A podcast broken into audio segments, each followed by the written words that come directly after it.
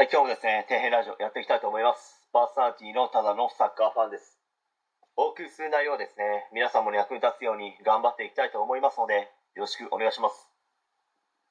今回はですね、地方の子供たちは、都心部の子供たちよりもですね、早めに自分の人生設計を考えさせた方がいいですよという話について、ちょっと語っていきたいと思うんですけど、まず高校までは地元なのは分かりますけど、その後の就職やですね、進学なので、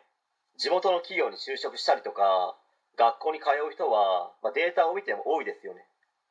まあ、大学にしても地方の国立大学はもう根強い人気ですからね。まあ、地方から東京の方の大学となると、やっぱり一番気になるのはですね、まあ、お金の問題かと。まあ、特に私立はそうなってしまいますよね。で東京に行って就職したりしてもですね、まあ、I ターンとか U ターンで帰ってくる人も多いですし、まあ、子供の数にもよるでしょうけど仮に全員がですね家を出ても、まあ、1人は田舎に帰って、まあ、親の介護をしたりなどしなければいけなくなったりもしますし、まあ、別に田舎が悪いと言ってるわけではなくて地方出身者の方たちは、まあ、早めにですねどういった進路を歩むのかということを都心部の人たちよりも早めに考える必要はあると思うんですよね。まあ、東京や近郊では、まあ、自分のやりたい仕事があってもですね田舎の方ではその仕事がないとかっていっぱいありますからね、まあ、そうなるとバイトや派遣しか選べないとか、まあ、本来ならばもっと給料がいい仕事をしたいけども、まあ、選べないから仕方なくですねその仕事をやらざるを得ないということになってしまうんですよね、まあ、地元に残りたいし給料も安定した職業がいいというんであれば、まあ、どういった仕事があるのかまあ、全国どこに行っても就職で困ることはなくて、まあ、給料もいい職業といえば何があるのか、まあ、その他にもですね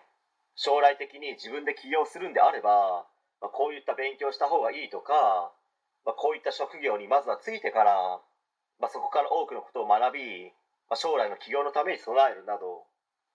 まあ、今はですねスマホ一つで何千万、まあ、人によっては何億と稼げる時代ですので